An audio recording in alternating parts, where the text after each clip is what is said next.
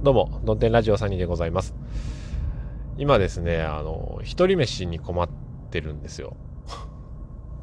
一人飯って、いつもね、奥さんと子供がいるんで、家でまあ晩ご飯を食べるわけですよ。ところが今日、まあ土曜日ですよね。で、奥さんがね、あの、まあちょっと子供と一緒に友達のとこ行ってくるから、つって。で、晩ご飯をね、晩ご飯っていうか、ちょっとお酒一緒に飲まないみたいな話になって、えー まあちょっと遅くなるから、みたいなことで、分かった、じゃあ晩ご飯適当にするわ、って言って、まあ奥さんも、まあたまには一人の時間をごゆっくり、みたいな感じだったんですよ。ところがね、今、時刻が7時54分でございます。19時。うん。まあさっきまで職場にいたんですよ。まあゆっくりしてもいいかなと思って。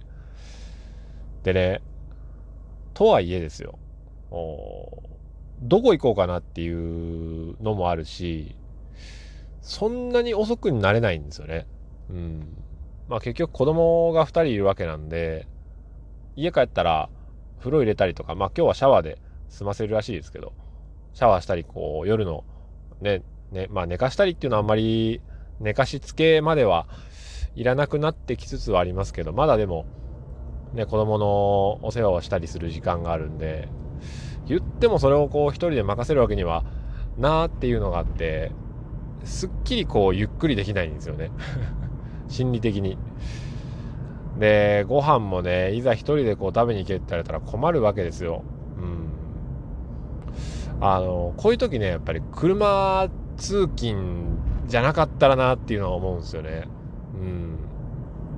まあ、交通の状況というか都合上自動車通勤なんですけどもこういう時にねあの電車とかまあチャリンコとかこう徒歩まあチャリンコはダメですね。とかだったら何て言うんでしょう。お酒飲んで帰れるじゃないですか。うん。一人でねやってみたいんですよ。やってみたいんですよってあの32歳だろうかって話なんですけども。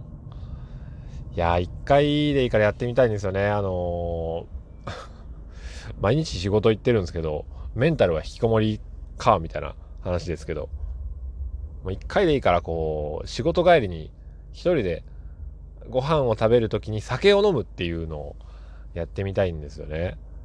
やったことあんのかな？まあせいぜいなんか飲み会帰りに一人でカラオケ行って、その時にハイボール1個みたいなぐらいのもんで、たまにこう、ゆっくりして帰っておいでよ。わかったってこう、ラーメン焼いて一杯ビールをやって帰るみたいな。ほろ酔いで電車に乗って帰るみたいな。ちょっと憧れるんですよね。うん。これまでの32年間でそんなこともしたことがないのかっていう話なんですけどもね。うん。で、またあのお店選びに困るのが、なんて言うんでしょう。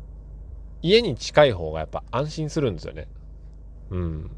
その理由はやっぱさっき言った、家帰ってから子供たちのこともあるし、まああんまり遅くなれんということで、食べ終わってゆっくりして、連絡があったかなぐらいで、まだ帰らない？ああ、すぐ帰るよって言って、すぐ帰れるぐらいの距離のとこにいたいんですよ。だからね、職場の近くで、えー、ご飯食べてまったりするのは難しいんですよね、心理的に。うん、それやってると、ああ、帰る時間がまだあとなんか数十分あるな、みたいなうん。ということで、できれば、家の近所まで帰ってそこでちょっとゆっくりお店に入りたいものの、お店によっちゃ、まあ早く閉まっちゃうとこもあるわけですよね。もう8時、9時とかになったら閉まっちゃうところも今あるわけですよ。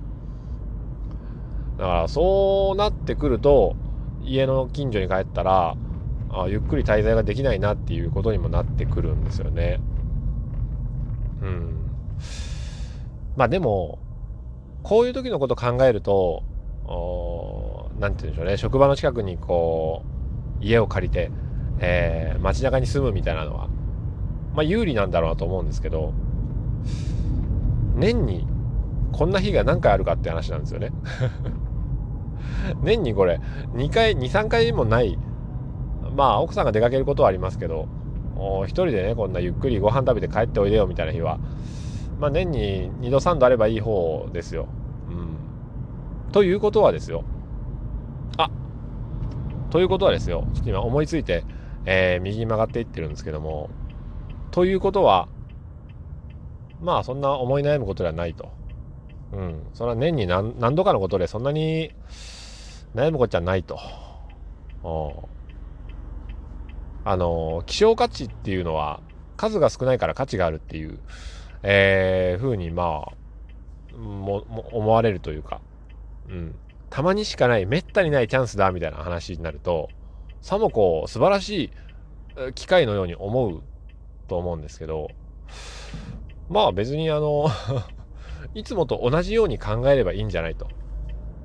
結構今その考え思考の罠みたいなものにはまってしまってる気がして別にあのこの時間ご飯食べて帰る必要はないというふうに考えることもできるんですよ。例えばあのご飯を手短に済ませて本屋に行ったりしてもいいわけですしあの一人飯っていう時間の枠に今ハマってたわけなんですよね。それを例えば一人で、えー、好きな文房具屋に行って文房具眺めるとかもう時間がちょっと過ぎてますけどね今は。好きなお店に行ってなんか好きなもの見てみるとか。あはたまた何もお店に入らなくてもいいわけで。どっかでテイクアウトして、えー、なんか食べてもいいわけです。うん、お買い物するとか。あ川川のへりへりって 川のへりって。川のへりって言います？これ方言なんですかね？うん。川べり。川べりとは言うのかな？川のへり。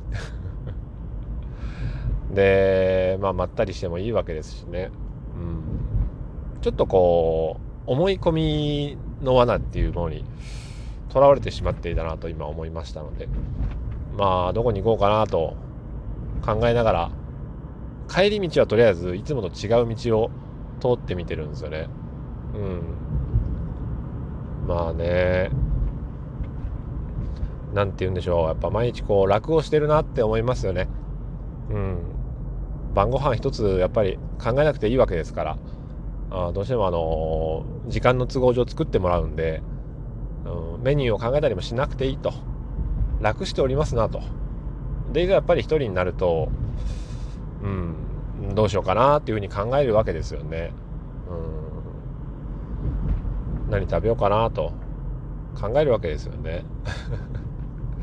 もうこの辺からの話が展開しなくなってくると思いますので、えー、そろそろこの辺りで悩める32歳の独り言終了にしたいと思います。誰が聞くんだこの話でございます。それでは今日も晴れやかな日を。さよなら。